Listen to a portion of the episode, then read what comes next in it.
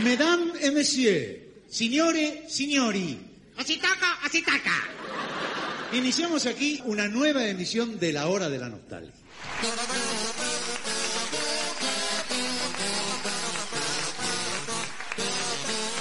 Sean ustedes bienvenidos a la hora de la nostalgia, el podcast donde hablamos del Elutier.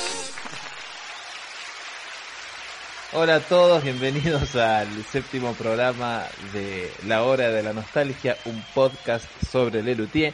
Mi nombre es Sebastián Padilla y estoy como todos los días con mis tres queridos coequippers que en este preciso momento pasan a saludarlos. Hola, yo soy Sebastián Padilla. eh,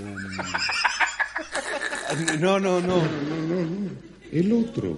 Juan Vargas. Juan Vargas. Vos sos Juan, Juan. Bueno, yo soy Sebastián Sarabia y estoy acá esperando que se presente Leandro. Claro, yo soy Lea de Becky y no soy ni Sebastián Sarabia, tampoco soy Sebastián Padilla y mucho menos Juan Vargas. Bien, y con esta introducción que nada tiene que ver, vamos a abordar eh, un capítulo muy, muy solicitado por nosotros mismos. Eh, vamos a hablar del espectáculo más tropiero que nunca. Probablemente este episodio esté dividido en, en dos partes porque hay, hay mucho que, decir, es uno de los shows quizás más, más emblemáticos del conjunto y es uno que tiene la curiosidad de estar editado en CD y en DVD, em, así que hay, hay mucho para charlar sobre ello. Vamos a arrancar con datos fríos sobre el espectáculo. El mismo se estrenó el 9 de septiembre de 1977 en el Teatro Odeón en Buenos Aires y su última función fue el 27 de febrero de 1983 en el Alcalá Palace en Madrid, España. Se hicieron 449 funciones de este espectáculo, con el cual viajaron por, a Paraguay, Colombia, Perú, Chile, México, Venezuela, Uruguay y España. Qué bárbaro, ¿no? Duró un montón. Sí, duró, duró bastante en cartel. eh, de hecho, este es el primer espectáculo en el cual ellos empiezan a hacer shows cada dos años. eh, y después en el 82 y 83 hicieron una gira muy extraña por el interior de, de Argentina. y Después se fueron a España con él después de muchísimos años. Y, y sufrió un par de modificaciones el, el programa que, bueno, ya eso hablaremos probablemente en la segunda parte de este episodio. Podríamos decir que es el, el gran show de Lelutier. Por lo menos Es el- uno de los grandes shows. Puerta de ¿Por qué entrada. sería uno de los grandes shows? Y de no decir el gran show, ¿a eso te referís? Claro, o sea, ¿por qué lo consideran ustedes como Bueno. uno de los grandes shows? No, no solamente lo, consider- lo consideramos nosotros, sino que Lelutier lo consideró el gran show porque eh, con Más Tropero que nunca sucedió esto que estamos diciendo recién. Primero, es el primer show que duró dos temporadas. El show era tan bueno y la gente seguía yendo a ver el show que Lelutier lo estiró un año más. Y no solamente eso, sino que pasó del Teatro Odeón a el Teatro Coliseo, que Lelutier eh, cerraba temporadas o hacía funciones despedidas en el Teatro Coliseo, pero hacía fines de semana, no hacía temporadas completas en el Teatro Coliseo. Y más tropero que nunca fue el primer espectáculo con el que, eh, para 1978, que eh, eh, nace en el Odeón en el 77 y en el 78 pasa al Coliseo que, si no duplica la cantidad de butacas, está por ahí. Sí. Digamos, también fue un fenómeno teatral más tropiero que nunca, además de ser un espectáculo, ser el último gran recital de Lelutier, porque, por lo menos a mi consideración, ya con muchas gracias de nada comienza lo que sería Lelutier el espectáculo teatral. Exactamente. Y sí. Opino Claro, porque, igual. Porque con antes- Mastropiero cierra el, el gran recital de Lelutier, la- la- Claro. el, el formato Hay una- recital Claro. que arranca con Querida Condesa. Claro, Hay una claro. transición ahí, ¿no? Yo creo ver. que ya tropiero que nunca empieza a incorporar ciertos elementos teatrales que explotan, digamos, en, en Muchas Gracias de Nada, donde pasa a ser un espectáculo teatral. Sí, y, y la culminación sería el siguiente, que es Luthierías, que ya es el gran espectáculo teatral de Lelutier. Sí. Tengo, tengo dato preciso, dato preciso, preciso sobre por qué empiezan a hacer shows cada dos años con más tropiero que nunca. Eh, cuando Lelutier cumplió 50 años, hace ya dos o tres años, o depende cuando lo escuche usted, más tiempo quizás, tuve la oportunidad de hacer unos guiones para un programa especial que se iba a hacer de los 50 años, que después quedó en la nada. Y tuve varios intercambios de preguntas con Carlitos Núñez y en uno de ellos le pregunté, bueno, ¿por qué empiezan a hacer shows cada dos años? Su respuesta fue la siguiente, en Mastropiero que nunca comienza a crecer la afluencia de público en nuestros espectáculos, es como una explosión, teniendo en cuenta la capacidad de la sala donde nos presentábamos en esa época, que es el Teatro Odeón, el Coliseo, como nombró Leandrito, nos dimos cuenta que podíamos perfectamente aumentar el número de funciones. Eso nos llevó a alargar las temporadas y permanecer dos años en cartel. Esta es la respuesta real de por qué a partir de ese momento hacen dos, un espectáculo cada dos años. Que después, cuando comprometió Armonio, pasa lo mismo, se estira un año más. Claro. La pregunta Claro, que nos porque- vamos a hacer durante el podcast es si esa afluencia de público, esa, esa cosa masiva que tiene Lelutier con Más Tropiero que nunca, tuvo que ver con las obras que incluyen este espectáculo o por qué tiene que ver. ¿Qué, qué pasó para que Más Tropiero que nunca sea la gran puerta de entrada a, la masividad de Lelutier? Sí, es medio difícil de, de responder así, porque sí, porque, digamos, uno al ir a ver el espectáculo te das cuenta de qué se trata, digamos, este, la genialidad con la que estaba hecha esta obra. Ya, ya por sí creo que hasta el nombre, ¿no? Ya se venía seguramente conociendo el, el- el personaje Mastropiero, ya el nombre de Mastropiero que nunca. Yo eh, tengo mi duda de, de la salida del Odeón al, al Coliseo, si no tendría que ver, habría que ver fechas. Eh, el Odeón, como todos sabemos, es un teatro que desapareció, digamos, se convirtió ahora en, una, un estacionamiento de autos, este, y no sé si no habrá habido alguna cuestión este, eh, edilicia o, o- o de algo que, que tuvieron que, que salir de ahí, digamos, ¿no? Porque el Odeón era un, era un teatro que no estaba mal, no sé la capacidad que No, tendría, seguramente mira, acá te lo que- estoy diciendo, te lo estoy diciendo, el Odeón tiene, tenía una capacidad, el viejo Teatro Odeón tenía una Sí. capacidad de 919 butacas Claro, y el Teatro Coliseo doble, casi, tiene sí. una capacidad de 1757 butacas. Es un salto impresionante. Entonces, en una del Coliseo metemos dos del Odeón. Sí. Claro. Y ya para el seten- ya para el 74 empiezan a tener más que más que antes localidades agotadas, entonces necesitaban un cambio. Y del sí, 74 en adelante hacían las funciones despedidas del de los shows, digamos, previo a estrenar ant- previo a estrenar Recital 75, eh, Recital 74 en Argentina culmina en el Coliseo. Claro. Una semana en el Coliseo y los tipos llenaban y, y- y hacían eso, metían el doble de lo que metían en, en el Odeón. Bueno, la- la- el termómetro ahí es, es la boletería, digamos, ¿no? Si vos tenés Claro. cola de gente, Claro. decís, bueno, acá no entramos más, tenemos que laburar el doble para que venga toda esta gente, o laburamos la mitad y viene el doble de gente. Digamos, es una ecuación que se Que- hace rápido. Sí, que es la misma cuenta que sacaron en 2004 cuando Por pasaron del supuesto. Coliseo al Rex. Rex, Cuando pasaron a Gran Rex. tal cual. Ahí hubo una Sí, justificación, sí, edilicia, pero que bueno, la aprovecharon para ir a la calle Corrientes, ¿no? Exacto. Aparte también en los años anteriores, desde el 70 y... pe- Piensen ustedes que tuvieron en el 73, 72 y 71 sacaron discos además de los shows. En el 74 ya empiezan a hacer espectáculos en teatros más grandes, ya pegan un salto importante. Y después en el 76 ya hacen una antología. Evidentemente la gente los eh, empezaba a ir a verlos cada vez más para que hagan una Sí, antología en claro, vivo. claro. Bueno, también la anto- Este, es la antología de los 10 años también de Lelutier. Por supuesto, por supuesto. Pero Y- podrían no haberlo hecho tranquilamente y, y sin embargo se mandaron con, con una antología. Sí, sí, claro. Como dato para agregar, ya que estamos hablando de teatros, en el Odeón solamente están en el 77 haciendo 89 funciones y al año siguiente ya pasan el Coliseo haciendo 115. Y a partir Mirá del 78 hasta el 2004, creo que dijeron recién, Sí. están en el Coliseo todos los años. Yo por un pelito me los perdí en el, en el Odeón porque mi viejo hacía temporada con eh, eh, en el año, hacían un, espectáculo folclórico eh, que creo que era durante la semana. Y, creo que Lelutier eh, estaría el fin de semana. De hecho, mis hermanos fueron a ver el Lelutier ahí al, al, al. Yo, por supuesto, digo, me lo perdí, no tenía ni idea, ¿no? Pero iba al, al- teatro, te- yo tendría, ahí tendría 14 años, 15, 13 años, digamos, o sea, por ahí era demasiado chico como para que me interese algo así, digamos. Pero tuve revancha y los vi en el, de casualidad, los vi en el, en el Coliseo. Claro, vos viste el- el- en el 78.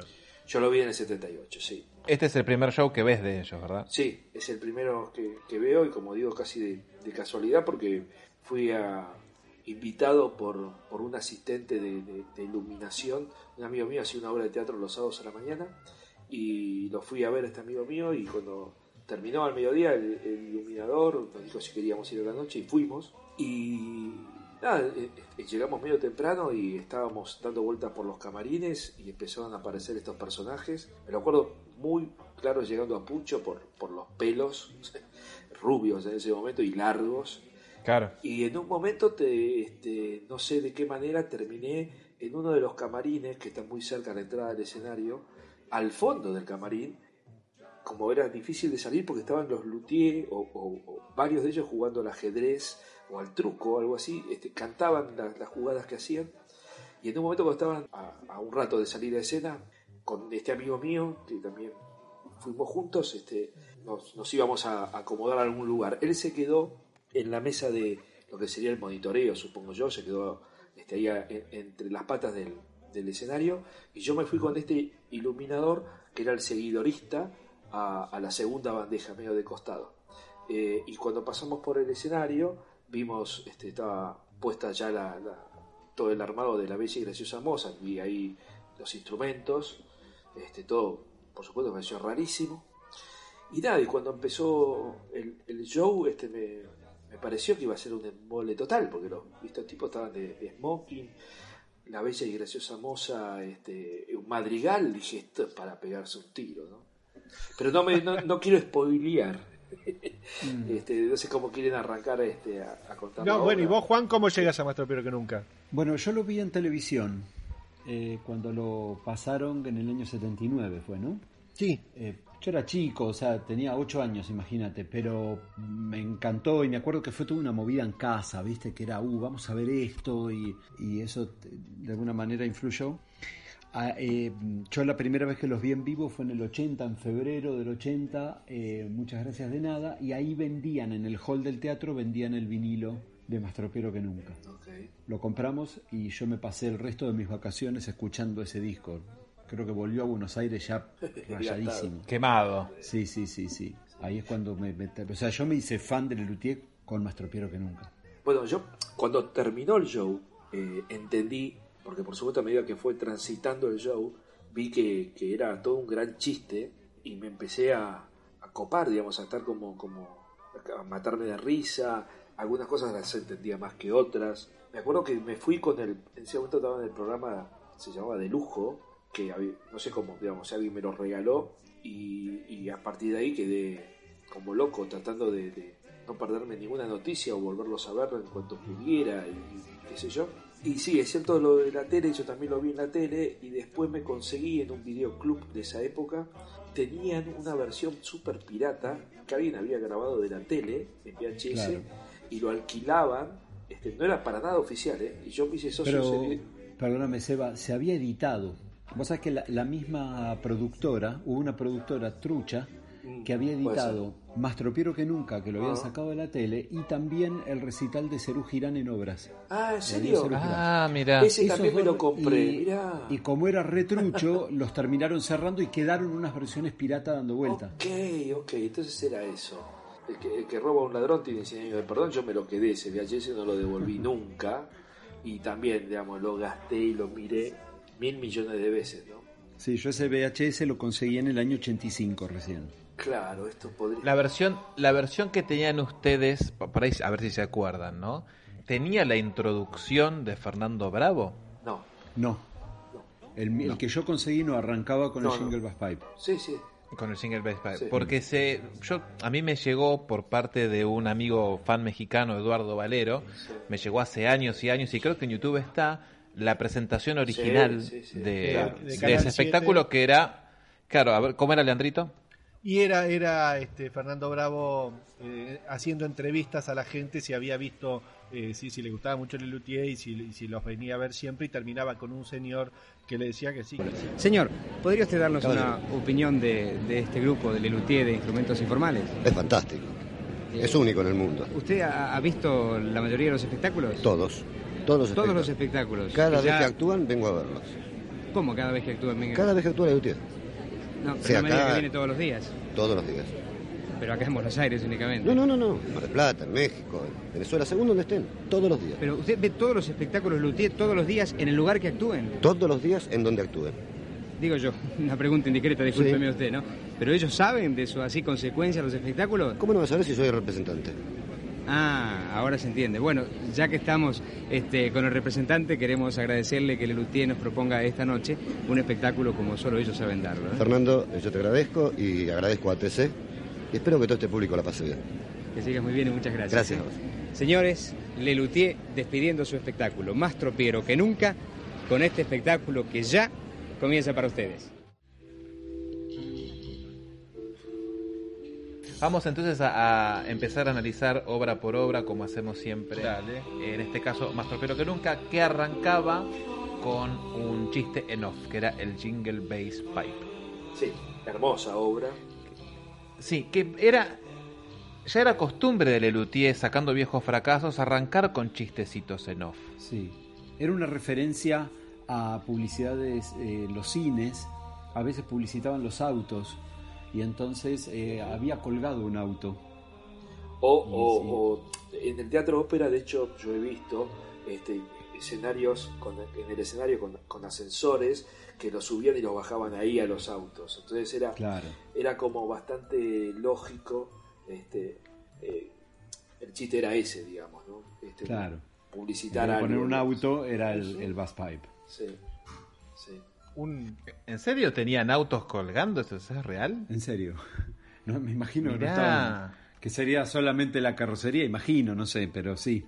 Sí, sí, sí. Ya, no sabía, ok, tiene sentido Sí, claro. el chiste entonces que esté el bass pipe colgando. Sí, Mirá, sí. no, no, no sabía eso. Muy bien. Gracias, Juan. Mm. Muy lindo dato. Sí, de hecho, Muy digamos, este, por eso se llama jingle, ¿no?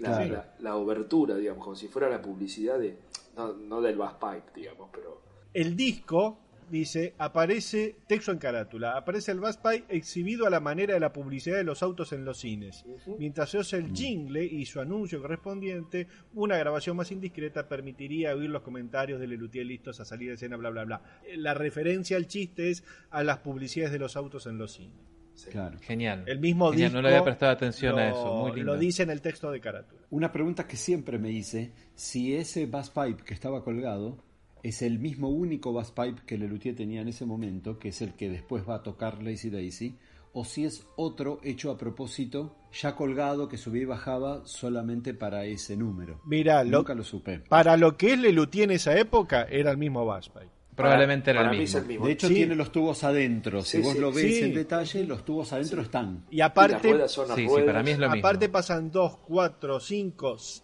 cinco horas para que se usen el Lazy Daisy. Así Claro. que Sí, tenían sí, sí, y, es- es el y- mismo sin duda y alguna. se ve bien este que tiene dos, dos telones el teatro, pues Claro. en, en los videos se ve bien que tienen un telón para armar el atrás y después ese telón se abre y tiene la posibilidad de, de- de armar y desarmar entre telones y ese eh, backspace se, se bajará cuando se eh, está cerrado el primer telón. Igual pensá que hay que colgar y descolgar en todas las funciones. Sí, ¿no? era bueno que no lo hacía Pero había eso un lo hacía montón otra de gente, gente. que se le pagaba Claro, para lo hacía otra gente. Sí, sí, el, el famoso maquinista que... De hecho, ellos usaron mucho tiempo el- los telones, digamos, hasta jugaban con eso, así que le, le- Sí. le vendrían bien y forma parte de- del mundo teatral, digamos, ¿no? O sea que Sí. para eso está casi el maquinista pendiente de toda la obra ahí, digamos. Totalmente. Probablemente el primer instrumento Em, informal eh, de mentira aparece en el 81 con el cuarteto Opus 44 con el, Sí. el Chelo Legüero. El ¿no? chelo rompible. Que era Claro. rompible, que era de, no sonaba, que era de, Ujú. de- Sí, sí, de utilería. Fake. Bueno, todo lo que están contando me da pie a hacer dos comentarios. El primero, que es con respecto a los instrumentos, lo quiero tirar así no nos olvidamos. En el programa de Luterapia habíamos hablado de la guitarra eléctrica, que tenía su segunda aparición en toda la historia de Lelutier en la obra Paz en la Campiña. Y haciendo una investigación posterior a la grabación del podcast, vimos que la guitarra eléctrica se utilizó una vez más antes, que fue en la grabación del volumen 7 en homenaje a Huesito Willy.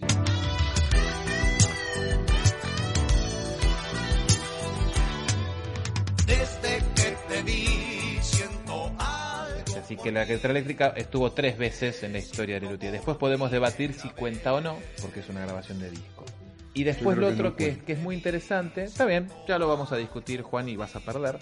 Eh, Y otra cosa que es interesante es que hablaron, hablamos recién sobre que había gente que trabajaba para ellos en escena y este espectáculo lamentablemente no tenemos una filmación de cómo fue en su versión 77 en donde el asistente en escena era uno solo, que era José Luis Barberis, que Ah. se va a finales del 77. Ah, mira. Es el último show de Barberis que si ustedes vieron viejos fracasos y si no lo hicieron, les recomiendo que lo vayan a buscar a YouTube o compren el DVD.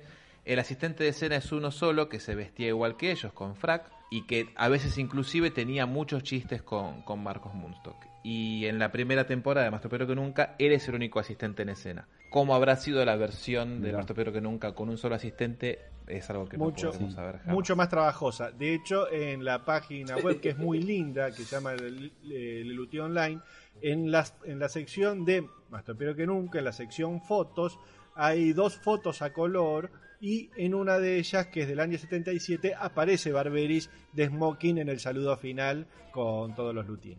Claro. Sí, señor. Ahora, ¿cómo debía correr Barberis? Para mí que se fue por eso. Porque, porque ya con dos a veces los ves que no llegan. Sí, sí, sí, sí, sí. No, y aparte acá se había convertido en un espectáculo más teatral, o sea que había que, que armar Sí, y sí, desarmar, digamos. Sí. Es- sí, sí. Había que armar y desarmar un montón. De hecho, te das cuenta viendo el DVD que los asisten- asistentes en escenas no paran de meter y, tra- y traer cosas, pero siempre con mucha complicidad de los luthiers. Sí. Sí, sí, Y sí. viste que, claro, y los Luthier ayudaban mucho y era parte de la gracia en algunos Claro, casos también. Claro. Exacto, que eso, eso cambia estrepitosamente, como bien dijeron al principio, con muchas gracias de nada, en donde ya ellos no tocan casi ningún instrumento que tengan que traer o meter en escena, sino que poco. otra gente, a, los, a las cuales ellos tampoco les dan cabida en el espectáculo. Sí. Ya no juegan. Muy poco, sí, Muy claro. poco y, y sí, se recuperó eso algún tiempo después con algún gag, digamos, pero es cierto que empieza a desaparecer. Claro. Y aparte el armado, eh, hasta más tropiero que nunca se hacía con la luz encendida, o sea, se veía el armado. Sí, sí, Sí, claro. En muchas gracias de Sigamos. nada, Totalmente. Eh, este show tiene mínimos apagones en Ariadna, ¿no? En el ciclo de sonatas para cortar Claro, una, cen- una sonata sí. de la otra, pero después están casi todo el tiempo todos los luthier en escena y se arma y se desarma mientras Marcos lee a, te- a teatro abierto y, y es claro, todavía el formato recital, digamos. Sí, miento, yo Sí. dije En que... Ariadna también había, ¿no? En, Apagones. en Ariadna me parece que hay unos apagones. Sí, también porque entre Marco se duerme. Sí. Claro. sí, entre canción y canción. Lo enfocan con el reflector y se despiertan por eso. Yo dije que mm, la primera vez que, que Marcos leía con el escenario apagado eh, fue en Muchas Gracias de Nada y no, eso fue en Luterías. En Muchas Gracias de Nada todavía armaban a, Sí, con luz. telón abierto, digamos. con Claro, luz. claro, con luz, sí. Eh, como datito para cerrar por ahí el jingle Bass Pipe, la letra claramente es de Marcos Munstock, pero la música es de Acher y Núñez Cortés. Hermosa. Hermoso. Es de esta, hablando de jingles de autos, Sí. ¿es de esta época la publicidad del Fiat? Es anterior, es del 74, 75 la del Fiat 124. Ah, ok, claro. Bien. Para los que tengan curiosidad, si van a YouTube y ponen Lelutier eh, Fiat 154, van a encontrarse con una publicidad hermosísima, con música de Lelutier. eh, Música de... toda música que después se utilizó en Fly Airways. Sí, eh, publicidad de Fiat 125. Sí, la música es de Ernesto y de Carlitos. Que, y esa música después, parte de eso se rescató para Play Airways. El este- ¿Está el link del video en tu página, Leandro? Eh, sí, lado? en la sección curiosidades está Lelutier Publicitarios y ahí está el, el video de, de Fiat 125. Bueno, vayan a leslo.com.ar, lo buscan ahí, y porque es hermosa, no se pierdan de ver esa publicidad.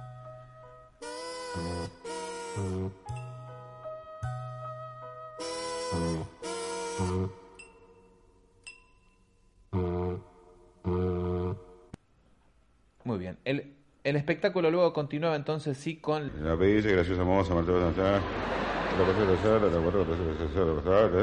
la colgó de un abedul.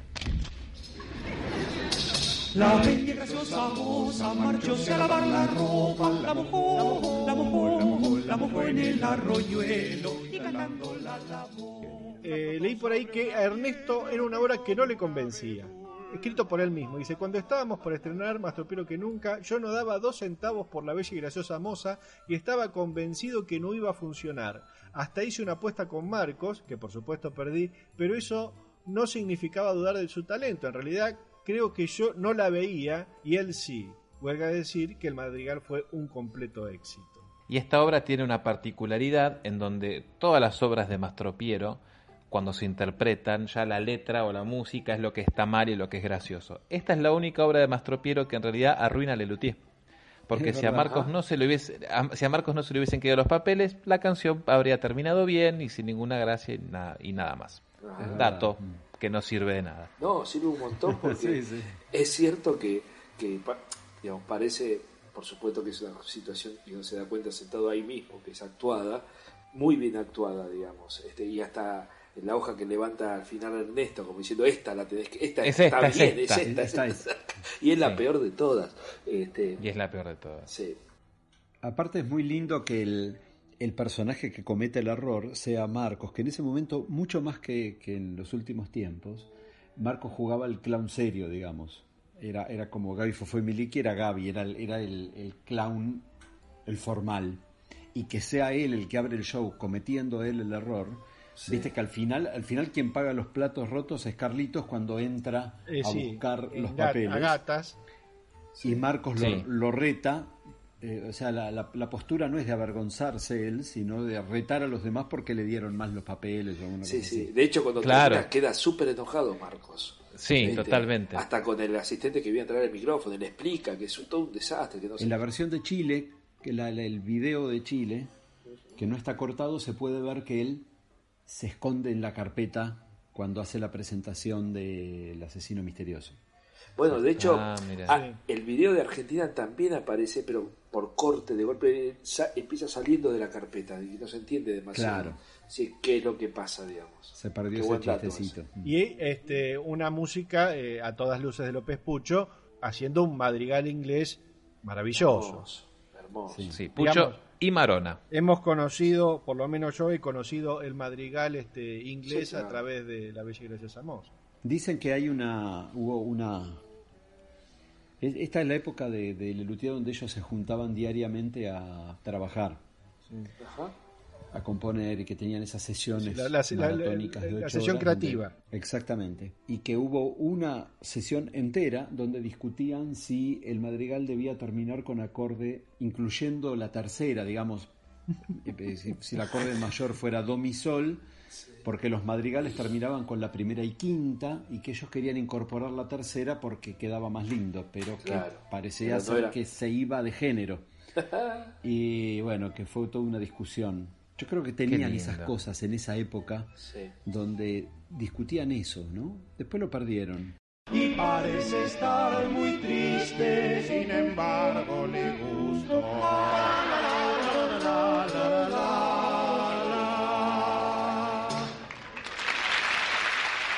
Es que después se fueron transformando, como bien ustedes dijeron, más en show teatral, entonces ya la música quedó bastante más relegada. Era parte, pero estaba mucho más relegada y eso se puede ver muchísimo más en shows como Bromato Armonio, Todo porque rías y etcétera. Sí, donde las licencias musicales son... Claro, totalmente, totalmente. Igual tenían, to- eh, incluso en la actualidad tenían estas cosas. Parece que era con el cántico enclaustrado de Bromato Armonio, en donde Pucho había hecho una versión en particular y después le dijo a Núñez que le iba a cambiar porque por ahí la gente se iba a dar cuenta de que en realidad estaba plagiando a un músico. Entonces, si bien todavía quedaban esas cositas musicales, pero no tanto como en los 70. Sí, por sí, ejemplo. sí, claro. Ahora, si perdieron un día, hablando de eso, se entiende por qué cuando cronometraban el espectáculo les faltaba media hora. Sí, claro, se perdieron el día este, discutiendo un acorde, ¿no? En vez de, che, Claro. esto queda corto, ¿no? Pero un, un- un lindo, un li- igual un lindo comienzo de espectáculo con la Bella y Graciosa Moza es un- una, una intro muy graciosa también. Johann Sebastian comenzó entonces a indagar en las historias que se contaban en la aldea vecina del castillo. Conoció así la dolorosa leyenda del séptimo hijo varón de un pastor protestante que en las noches de luna llena se convertía al budismo. Y, y la ahorita musicalmente, el, el recurso humorístico que eh, es, es medio sonso, hay que decirlo, pero musicalmente es maravilloso, es un madrigal Sí, este, sí. inglés derecho. Y, y aparte está muy bien actuado. Sí. muy bien Es actuado por los muy seis. bien actuado, sí. Sí. Y aparte toda la previa, ¿no? De, de, de Marcos leyendo con... Ahí el director de cámara medio se pierde porque se ve que no tenían tanta info. Este, después se empieza a acertar mucho mejor. Pero toda la primera parte de, de Daniel y este Todos actuando todo el tiempo, inclusive Sí. durante la lectura de la introducción. sí sí sí sí claro Sí.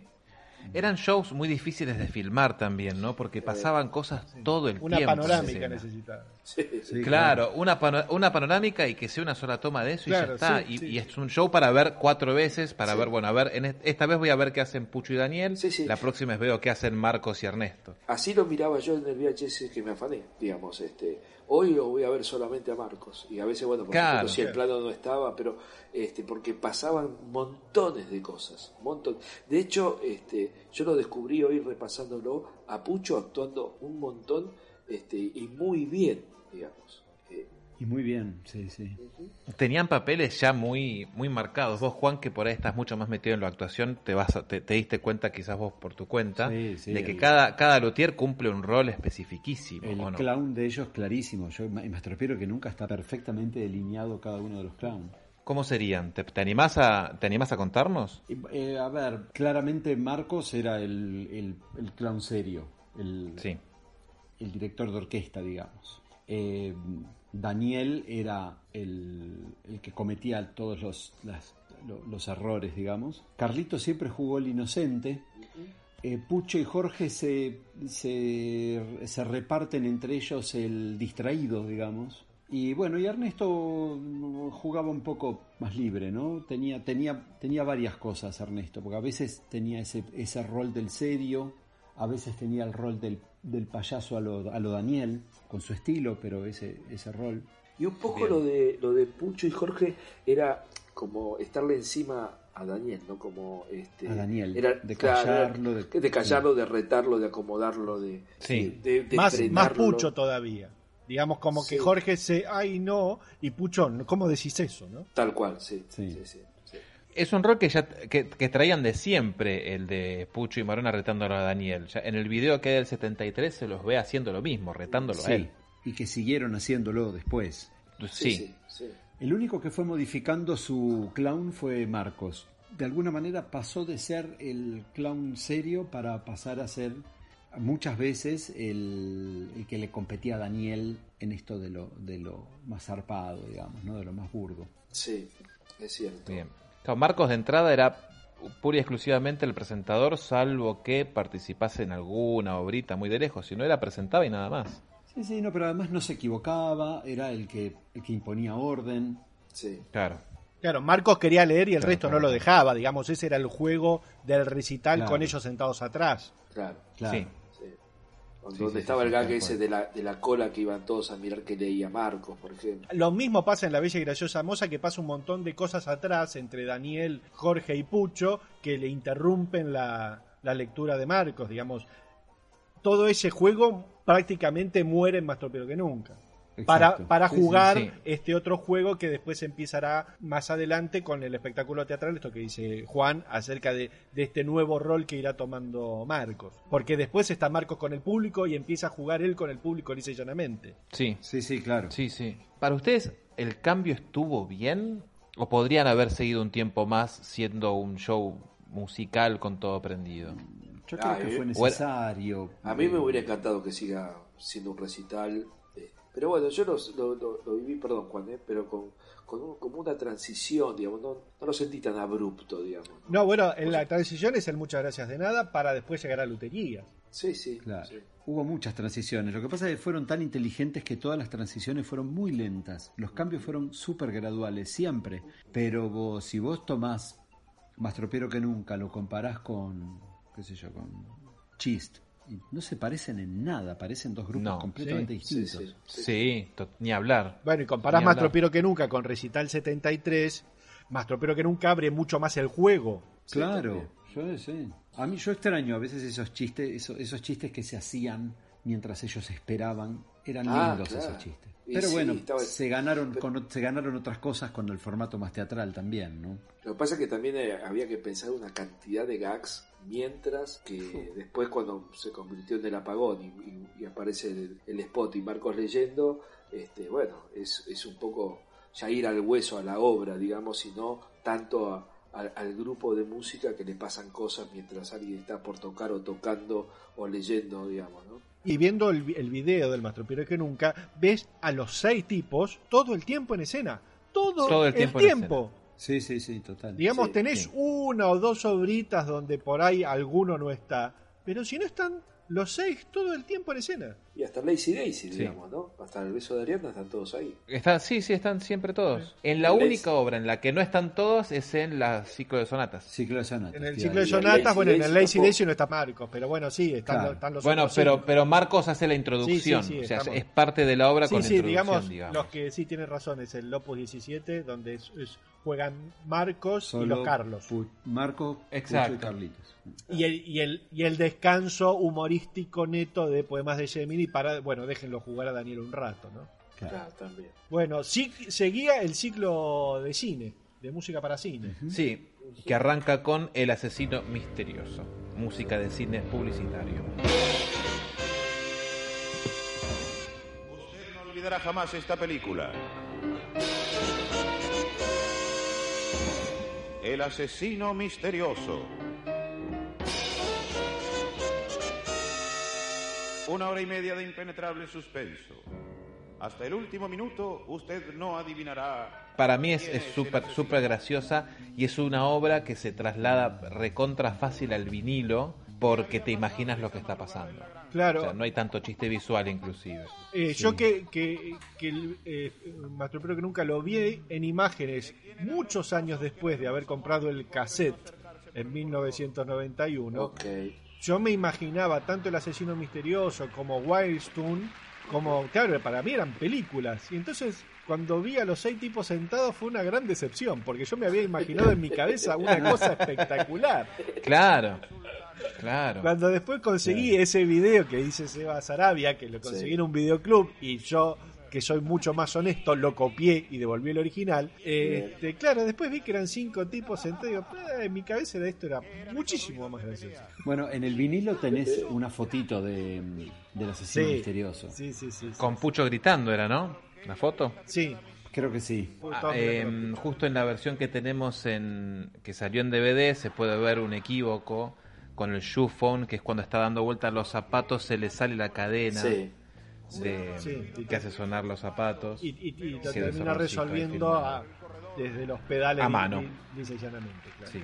Y para, para los que escuchen el disco, eh, si lo escuchan con auriculares, tiene una edición muy particular en donde los zapatos, cuando los nombran por primera vez, van de izquierda a derecha, hacen un paneo, y cuando Marcos dice los pasos vuelven, los pasos van de derecha a izquierda, con otro paneo como si estuviesen volviendo.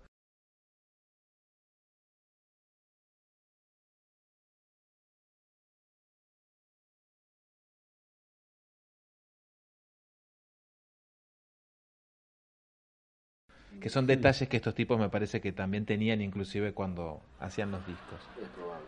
Claro. Otro dato que tampoco sirve para nada, esa es mi participación hoy, tirar datos que no sirven. Claro, bueno, y que eh, es uno de los dos instrumentos estrenados en este espectáculo, ambos instrumentos que se usaron únicamente en una obra, únicamente en este espectáculo. Sí. Sí, Obra que Correcto. tuvo un intento de, de reedición en Chist, ¿puede ser? O En Asme Reires, pues creo. Hazme Reíres, pero que no Sí. llegó ni siquiera a Rosario. no llegó, no, no llegó, no llegó. Por un lado mejor, Yo creo que sí, me parece Sí, que... porque lo hubieran Sí. ayornado tanto, me parece. Que Eh, no hubiese quedado bien. Ya vimos lo que pasó con la cantante. No, y si no eran que tres, no era, era que eran ninguna. tres teclados y el Shufon. Digamos, no. Sí, y no, no tenía mucho sentido. No, no. Claro. Estaba bien que no, no- está bien que nos hayamos quedado con el recuerdo que tenemos todos Sí. y no con uno más novedoso. Ah, igual me hubiera gustado verla, ¿eh? No sé. ¿Realmente te hubiese gustado verla? Porque sí. Creo que la otra vez hablábamos de eso. ¿Estamos dispuestos a ver una obra mal hecha por el simple hecho de poder verla en vivo? Al no verla, no sé si está muy mal hecha, digamos. Yo vi el, en el estreno de Loda este, Los Carlitos y digo, bueno, yo dije, ah, la, tenía el recuerdo, por supuesto, de, de- de la obra y cuando vi la cómo la remozaron, claro, dije, menos mal que no llegó a Capital, pero la vi. Claro. Vos no la, vos no la viste. Está bien. No, no, por supuesto que no. Y habiéndome enterado cómo terminaba, en, un- en, un- en el fondo me gusta no haberla visto. Claro, está bien, pero verla es para poder juzgar, digamos, ¿no? Yo, yo pre- Está bien. preferiría eso, digamos, sí, sí. Otra cosa que, que sucedía en El Asesino Misterioso es la previa de poemas de, de Gemini. Donde Claro. este, Claro, ahí arranca. Que este show tiene dos entradas así, ¿no? De, de- de- el poema que. Claro, son, son los dos veces. números que no están en el programa. Poemas de Gemini y La Pasada de la Vaca.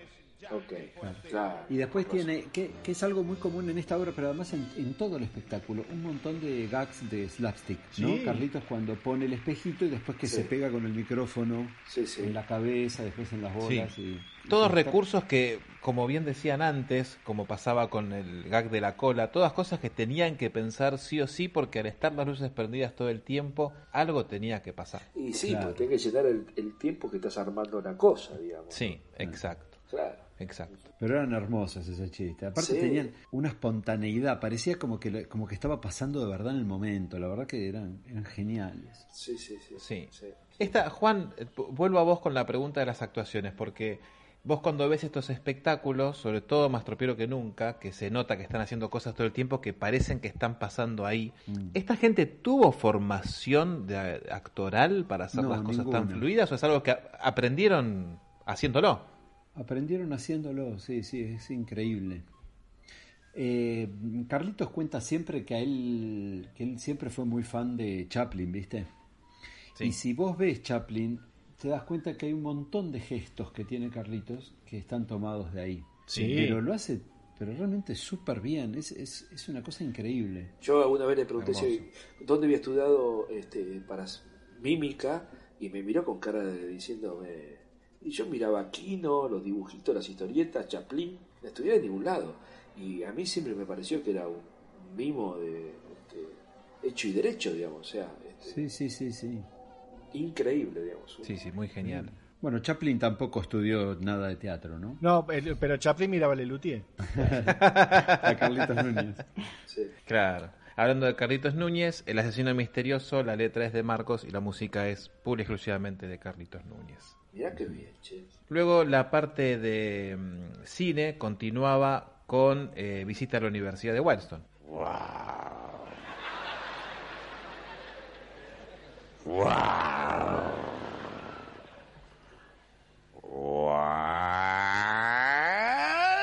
Brothers presenta.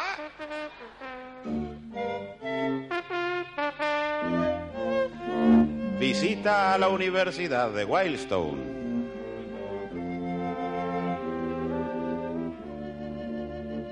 Exactamente donde se estrenaba el segundo instrumento, que era el calefón, que era este, una especie de corno metido dentro de la serpentina de, de un calefón que tocaba H.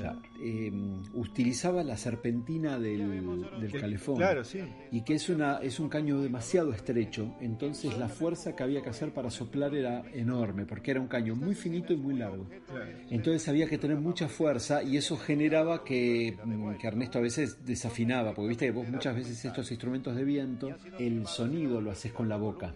O sea, la- las- Sí, sí, claro. Sí, la- los pistones te ayudan a afinar, pero vos afinas con, con el soplido, digamos. Claro, claro, claro. claro. Y entonces se hacía muy difícil.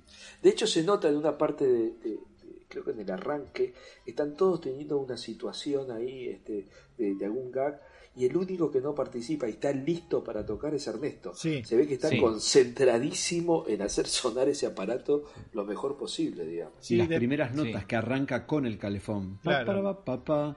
Sí, Eh, Rara vez afinaba. mirá. Para cuando se armó Loas al cuarto de baño, fue un instrumento Claro. rápidamente descartado. Y, este, Sí, y sí. había que inventar un segundo calefón porque era muy difícil de tocar esta versión de 1977. mirá vos. Claro. Eh, Igual era lindísimo. como- Sí, como visualmente aparato. precioso. Ahora, lo, lo que es interesante es, eh, evidentemente, para el, el Phone se inventó pura y exclusivamente pa- para el asesino misterioso. Ahora, el calefón, ¿se habrá creado y después se agregó Sí. a esta obra? Sí, yo, Yo creo, creo que, que sí. que sí, que, que- que vio... Creo esta es una idea de Ernesto, el calefón, que él este, le, le- le había parecido muy interesante la serpentina y, e incluir adentro eh, y hacer con eso una especie de corno. Claro que una cosa es pensarlo y otra cosa es realizarlo y que después suene. Claro. Y después es dónde, dónde metemos este monstruo, ¿no? Que es lo que sucede muchas veces con los instrumentos que luego Lelutier descarta muy rápidamente. ¿Dónde corno metemos este calefón? Es raro que hayan querido este, respetar la serpentina del calefón y directamente podrían haber puesto un corno ahí adentro, nadie se entera. Bueno, en esa, es que en esa época Lelutier respetaba la estructura del instrumento. Ok. Sí, sí. Y sí. Bueno, Sí. Decía Ernesto que eh, se había pensado que el final de Más Tropiero que Nunca iba a ser visita a la Universidad de Wildstone. Es verdad. Y después, bueno, pasa, pasa la historia de Don Rodrigo que contaremos más adelante, pero que el final este, original era que el show cierre con visita a la Universidad de Wildstone, que, digamos, tampoco era para echar papel No era para aire, cerrar. No. No, no era para cerrar. imagino. Mm. No, pero si, si, si nosotros jugamos un poquito y sacamos de la existencia la cantata, Yo te cierro con de Lazy las obras que quedan, Yo te cierro con la ok, Daisy. idea. es- Por lejos. está bien, está bien, está bien, Pero cerrás arriba musicalmente, digamos. Se viene abajo todo, la gente no se te va más con Lazy Daisy. Cerrás con Lazy Daisy y ya está. Cierra Eh. todo, te vas cantando a tu casa. Sí, claro. Está bien, sí, no, no, no, no lo había pensado, es cierto. bien. ¿Vos qué pensabas? No, no, que me parece que de las obras que quedan, la más fuerte con respecto a un final de chiste es Wildstone. No sé, yo me quedo con el, musicalmente, la, la- Pero Lazy Daisy es una gran, gran opción, Digamos, sí, no lo había y pensado. teniendo Don Rodrigo en el final, Lazy Daisy te, te levanta el show a mitad del show. Y está puesta a mitad del Sí, show. y está puesta a eso. Sí, está puesta a eso. Que te salva, Ari- que te levanta lo que te dejó Ariadna. Claro. Sí, claro, claro, claro. Sí. A ver quién adivina quién es el compositor de Wildstone. Pucho. Error. No, que esto es Carlitos, esto es Carlitos y, Carlos. y Ernesto a lo mejor. Es solamente Ernesto. Todo de la pluma de Acher. Mirá, Por ahí el coro. Y la letra es de Marcos. Sí, sí, el mastropiero que nunca es prácticamente todo lo Casi que se todo dice Marcos. es de Marcos. Es de Marcos, sí, sí, Claro. sí. Ahora te digo, la- los arreglos musicales de, de la, de la universidad es tremendamente increíble. ¿eh? Tiene montones de climas, este, El labo- el laboratorio. coro, el laboratorio. El laboratorio. Ah, es El tremendo, coro.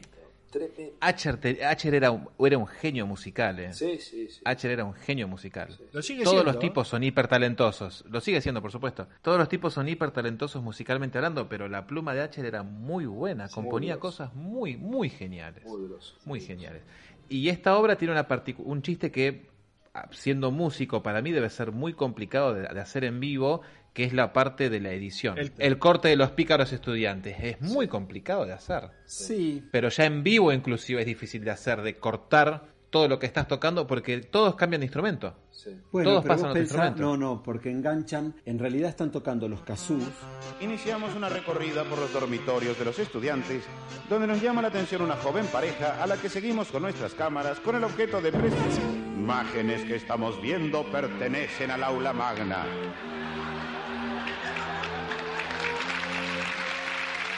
Las tres cuerdas Sí. están preparadas, que son las que toman, después, después entra Carlitos con el tubófono, pero las tres cuerdas son las que... Está con el glamocot, ¿no?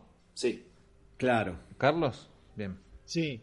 Y, y lo tenés a Jorge con el, El- chelato. el chelato. Y entonces esa, él, ya, él ya te, te cambia el, eh, la canción, básicamente. porque si, no me- si mal no recuerdo, esa parte vos tenés el glamocot que hace la melodía, los, tres casús de las cuerdas que, que van haciendo como la base, y me parece que está Ernesto con el calefón haciendo los graves. Entonces cuando, cuando ocurre el corte, entran las cuerdas. Bien. ¿Me explico? Me parece que ese Sí, es sí, el sí. truco. Sí. Ese corte es, este, a- no es a tempo, es muy, muy loco, digamos. Este, que- Es muy preciso. Sí, sí, tenés que estar recontra conectado, digamos. Es muy grosso, Sí. muy grosso. Es muy grosso. Es muy, muy lindo. Es muy, muy lindo. Sí. Y el coro de la Universidad de Wilson también es, Es buenísimo. Es fantástico. Lamentablemente no tiene un chiste la letra. Yo pensé que iba a tener alguna broma escondida en el inglés y la nada misma. No, nada. El único chiste es cómo se pronuncia Home of the Culture, en donde parece que están and Home of the Culture. Me- Siempre me da la sensación de que lo pronuncian mal a propósito, No, no, como pero está bien pronunciado. ¿eh? Le dan una le dan una entonación distinta. Bueno, a mí me sonaba así.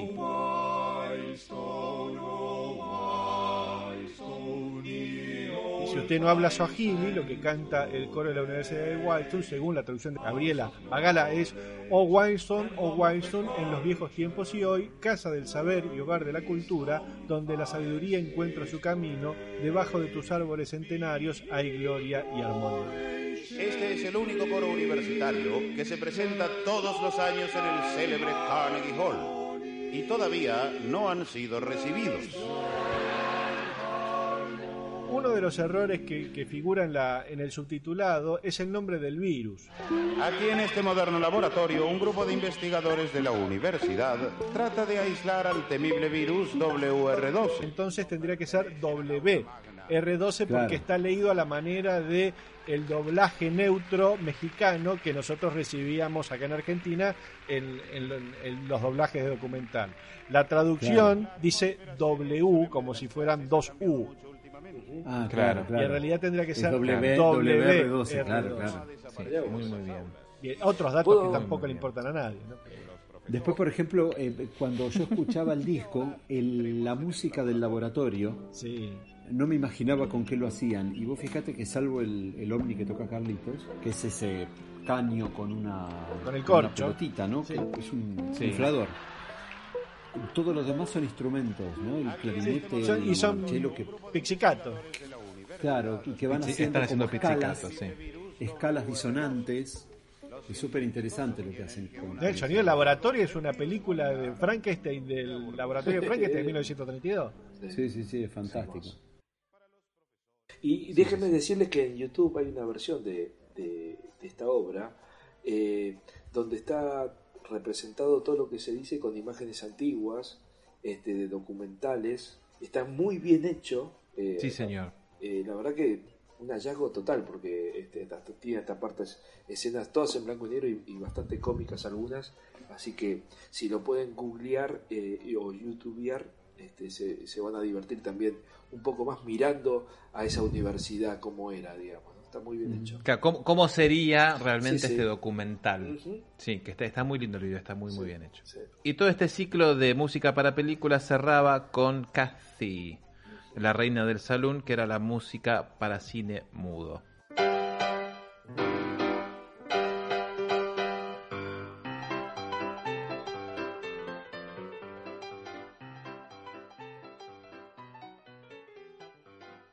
Este que es una toda una invención de Carlitos Núñez. La música. Una genialidad. Toda la música, una obra genial, una Sí, genial. sí, sí. ¿Esta obra se habrá formado dentro del ensayo? ¿Carlos ya habrá ido con una idea de actuación y Marcos y Daniel empezaron a hacer la suya? No, en, ¿Cómo habrá sido? en el libro de Carlitos lo explica, en Memorias de un Con- contanos un poquito. Que bueno, que estaba la idea, el- la idea de que Marcos y Daniel habían, habían visto una película y se la contaban a Jorge, mientras que eh, Ernesto estaba ensimismado en la música y Pucho solamente quería leer una revista de historieta. Y entonces, entre todos, empieza a decir, bueno, ¿qué escenas debería tener una película del Far West? Y entonces, sí, bueno, que la chica, que el villano, que la cabalgata, que los disparos, Claro. que el, el, el saloon. Fueron a todos los clichés Fueron- de, claro. de películas mudas. Claro, claro. Y entonces una vez que, de clichés, digamos. que tenían todos los clichés, fue bueno, a ver, pongámoslos en, en, en orden y una vez que está, que,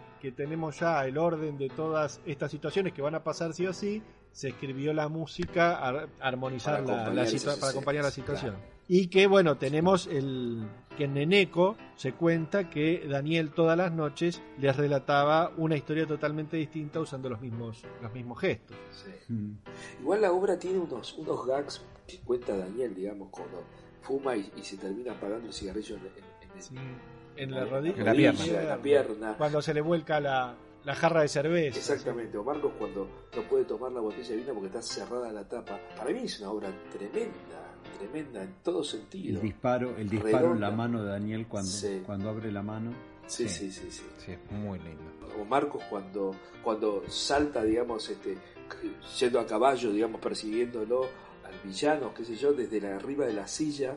No, está pensada. El- Y un, digamos. El sí, striptease y un de Daniel. y un Ernesto totalmente extasiado cuando Marcos se tira porque Sí, empieza a saltar como sí, si fuese sí. un nene. Sí, sí, sí, sí, muy bien. Muy Sí. lindo. Y aparte el ingenio, porque, porque ellos tenían que ver, bueno, terminar con una persecución Sí. y todos saliendo de escena. Claro. y se Sí. les ocurrió esto de la revista de Pucho que sea ese el motivo por el cual se empiezan a correr. No, la verdad Es que genial. Es, es genial cómo se les ocurrió la idea.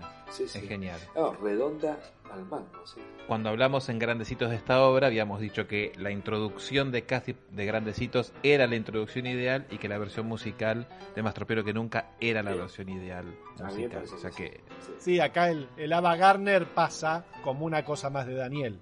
Y ya. sí, claro.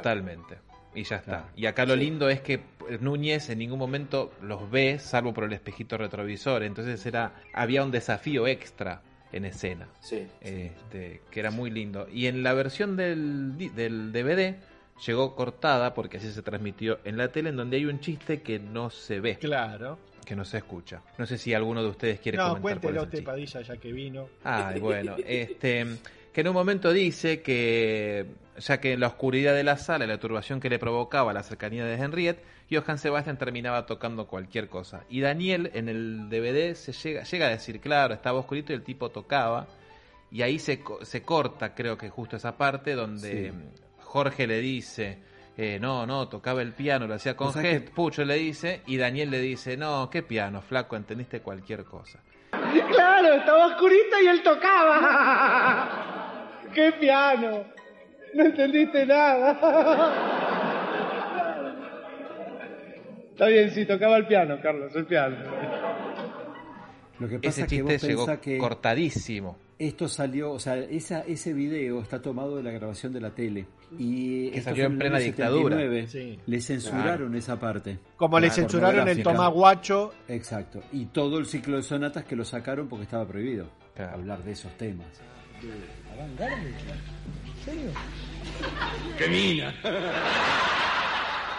Y vuelvo ¿Qué? a decir que el final es no solamente con la corrida de todos escapándose del escenario para este porque quieren la revista de Pucho, sino Carlitos llevándose los aplausos este muy merecidos.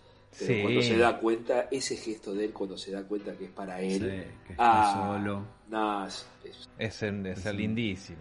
Es un final hermoso, sí, sí, sí. que este te- tenía, tenía un chiste involuntario cuando dice que Marcos, eh, bueno, y se escuchará a continuación, Cathy, la reina del salón, para piano solo. Y entonces venía todo el gag de Daniel, que, que- que tiene que cerrar las piernas, y, y Carlitos entraba una vez hecho el aplauso de ese tal gag. cual. Y Ya la- se robaba un aplauso ahí. Y, pero claro, la gente veía que era una obra para piano solo y no estaba el pianista y ya cuando Marcos decía eso la gente aplaudía, pero eso era un chiste involuntario que, que después se dieron Sí. cuenta los luthiers. Pero viste Pero que eso, ese funcio- chiste eso es funcionaba en grandecitos. porque decían piano solo. En cambio, Y ahí se- Pero que nunca dicen Solo de Para piano. solo de piano. Que es otra cosa. En grandecitos sí estaba Sí. ese chiste involuntario, que justamente quedaba el piano sin nadie y ellos cuatro sentados mirando a la gente. Claro. Claro. Sí, señor. Y después de esta obra muy bonita venía El beso de Ariadna, una aria de ópera. Oh, Náyades, oh, ninfas, oh, mesas, musas.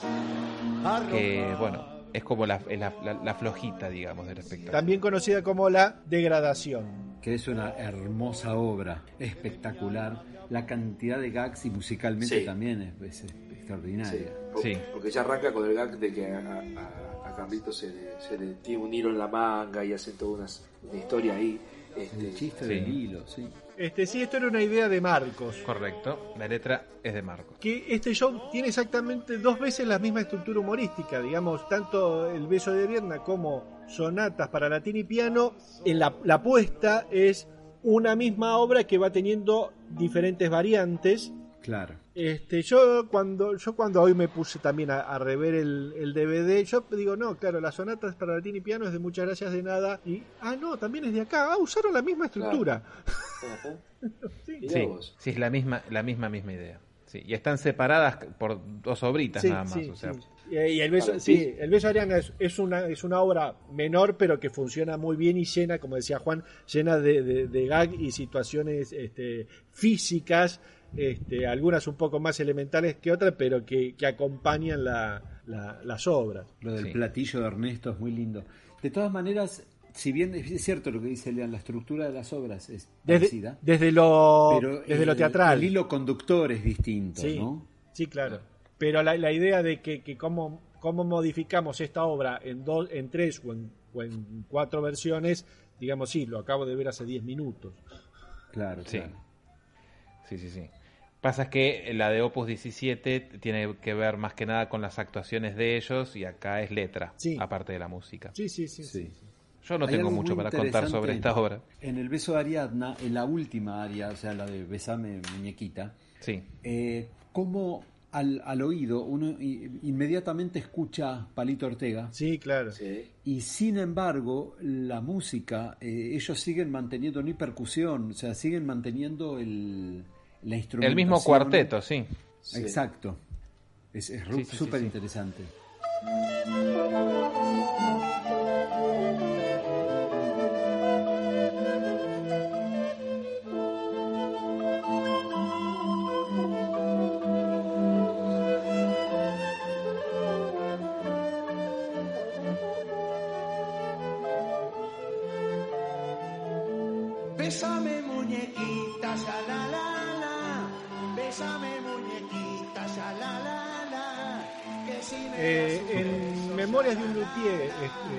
Carlos que Pucho le dice a qué autores más o menos fue recurriendo para cada una de las de las versiones de, de partes. Muñequita. sí. Este, lean el libro que hemos hablado en, un- en un programa anterior. eh, consíganlo en cualquier librería o en el puesto de Warren. Memorias de un luthier, ahí está. Porque tampoco le vamos a decir todos nosotros, sino qué chiste tiene. Que la gente escriba libros. Como bien dijo acá Leandrito, que dice Núñez en su libro, la música es de López Pucho con ayuda de Jorge Marona. Y la letra, por supuesto, de Marcos. A mí es una obra que me, me gusta, me parece, a ver, me, termina gustando. Por ahí es un poco tediosa, pero cuando se resuelve con el besame de muñequita, realmente ahí me parece que, que el chiste se termina de entender. Por ahí tarda mucho en llegar el- a entenderse el chiste o, Sí, y, pero así todo me parece que, como decía Juan, pasan tantas cosas dentro de la obra que eh, hasta los intervalos entre una parte y otra, este, to- muchos salen lastimados, este, es Sí. una, una catarata Sí. de gags. pero es, este, es una obra que hoy quedó vieja. Sí, Sí, ya no sirve. Sí, sí, sí, ya no, no sirve. Pero no sirve por el remate. Claro, Sí.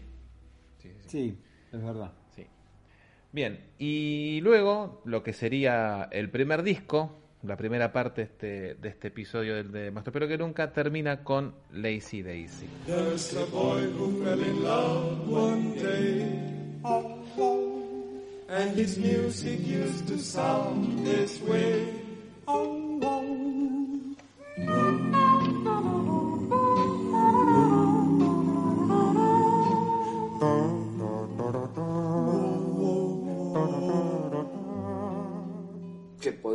Que ya se, ¿Qué se haya podemos dicho ya? Puf, qué obra, qué Sí, obra. sí.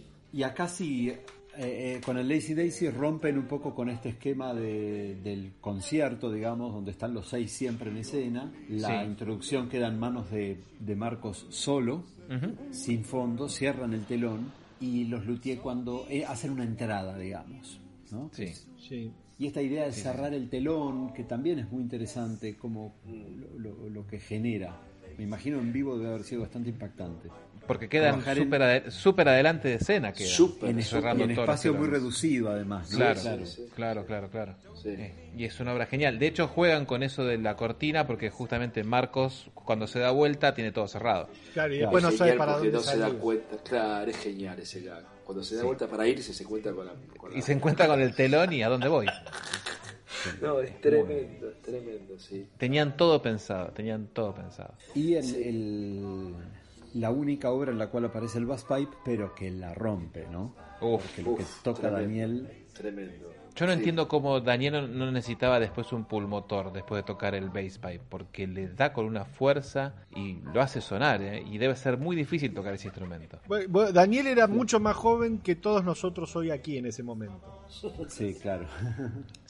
Por supuesto, por supuesto, pero igual, te los, la los regalo. Luthier tenían 35 años en el más tropero que nunca, por ahí, ¿no? Bueno, yo tengo 36, o sea, tenía mi edad. Yo toco el bass pipe hoy en día como estoy yo y no llego a la mitad de la canción. O sea, que frenar antes. O sea, pongan un MIDI. Por eso después se enflaqueció.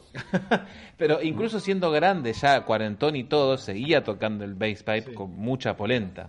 Y es un Ahora, instrumento sí, muy difícil de Sí, tocar. sí, sí, sí. Según me comentó Carlitos en alguna oportunidad, el bass pipe no tiene mucho más de una octava de, de, de registro.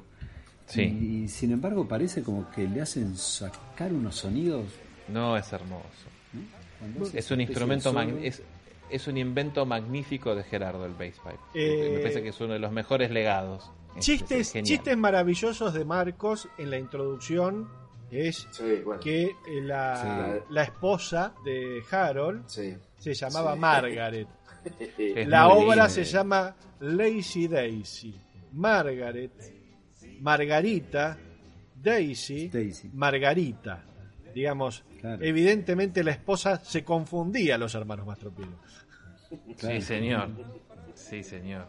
Sí, señor. El, Sí, el- señor. el- el hacer que, la, que la, la esposa de Harold se llama Margaret, sabiendo ya que el tema se iba a llamar Lazy Daisy, este, me parece una genialidad en el aire de, de Moonstock. Una obra que, Sí, escrita con de, de- de Ernesto y de Carlitos, que iba a ser originalmente un duelo de pianistas, de pianista cuatro manos, que eso lo cuenta también Carlos en su libro de Life a- a- eh, Crazy. La vida es un duelo loco, eh, que iba a ser una obra de, de- de- de dos pianistas tocando a cuatro manos en, en un solo piano y sobre eso iba a ir la obra. La obra no llegó a nada y se fueron a ver qué podemos hacer con esto y terminaron armando el Lazy Daisy y esa y esa pelea terminó pasando a los Scat, esa Claro, lucha de, de claro, Carlitos y Ernesto para hacer sus, sus solos de, de Scat. Y una obra que la cuya gracia está en la coreografía, ni en el Sí. Ni en la música. Rarísimo también en el Lutín. También. Muy raro, sí. Eh, en YouTube está la charla que dio Ernesto Bacher en la expo de, do- del 2007, en donde creo que en la quinta parte de, o en la cuarta parte cuentan los dos cómo fue que crearon esta obra. Es muy interesante, investiguenlo, búsquenlo porque está muy, muy bien. Algo que dijo Lean recién, eh, estamos analizando las obras y no nos detenemos en las introducciones de Marcos. Y la verdad que son excelentes todas. O sea, la- Sí. la, cantidad de chistes y la inteligencia que tienen estas introducciones son fantásticas.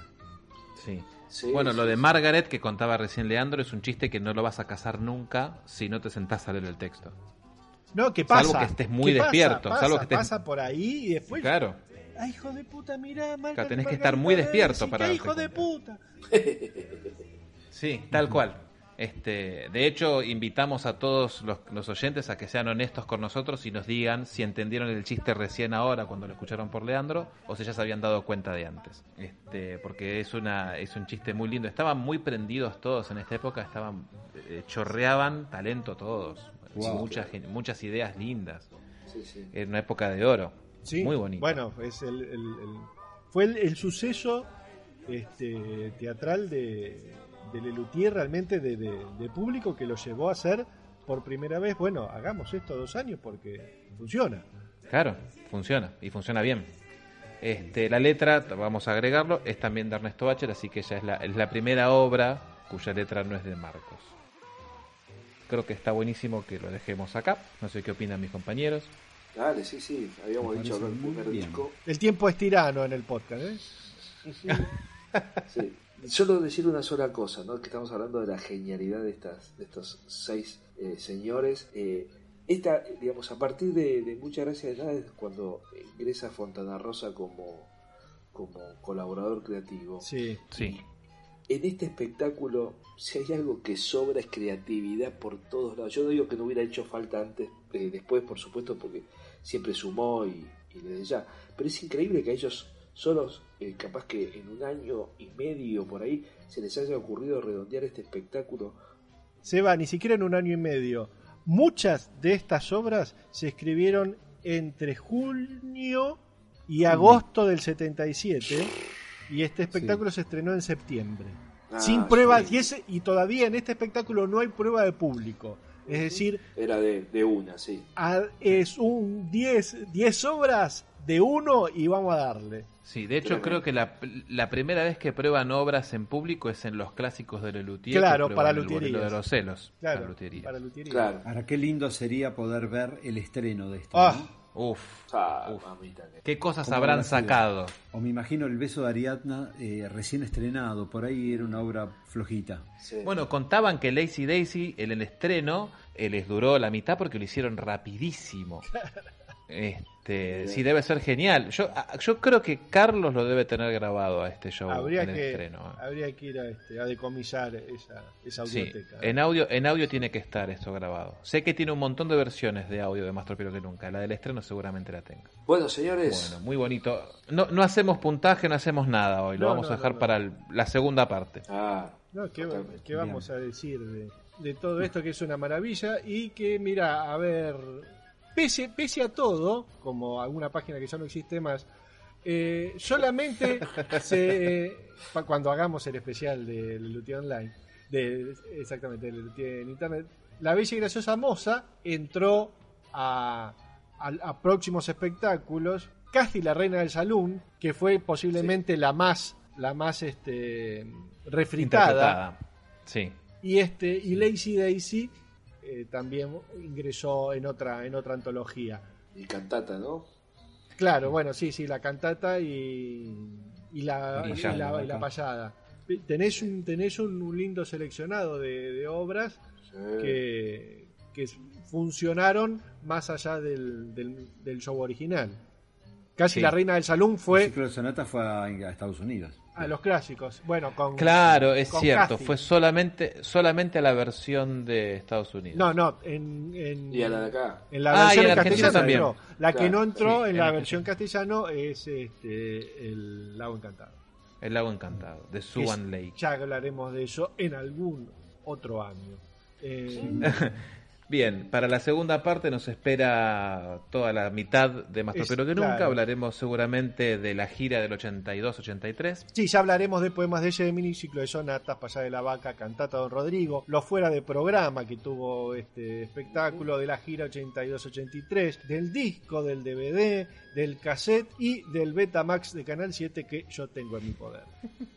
Y del programa de mano. De los programas de mano. y del programa sí, de mano, claro, sí señor, sí señor. Bueno, entonces Todo eso y mucho más en el próximo en el próximo episodio. en la misma Mastropierora y en el mismo Mastro Canal. Muy lindo. Recuerden. Recuerden seguirnos en nuestras redes, estamos en Instagram en arroba hora de la nostalgia, también pueden seguirnos en YouTube si buscan el usuario hora de la nostalgia, ahí estamos. Eh, déjenos comentarios, queremos saber de ustedes, acuérdense de decirnos si el chiste de Lazy Daisy lo entendieron con nosotros o si lo sabían de antes. Eh, también estamos todos participando en el grupo de Facebook eh, Lelutier Online. Eh, súmense, hay mucha, muchas cosas lindas que pasan ahí. Y estamos sub- subiendo un montón de fotos también en el Instagram, arroba hora de la nostalgia. Sí, Sí, estén, estén atentos. Gracias a todos por escucharnos y nos vemos. sí, dale. Será hasta la próxima vez. Dale. Chau, chau. Nos queda su recuerdo.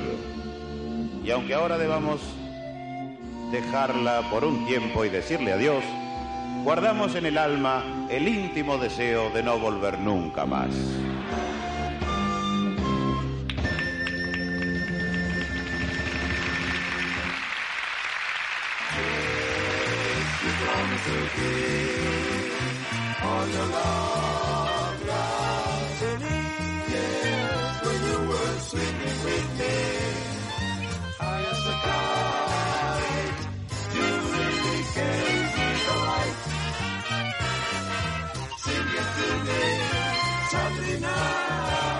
Así termina un episodio más del podcast de Lelutier.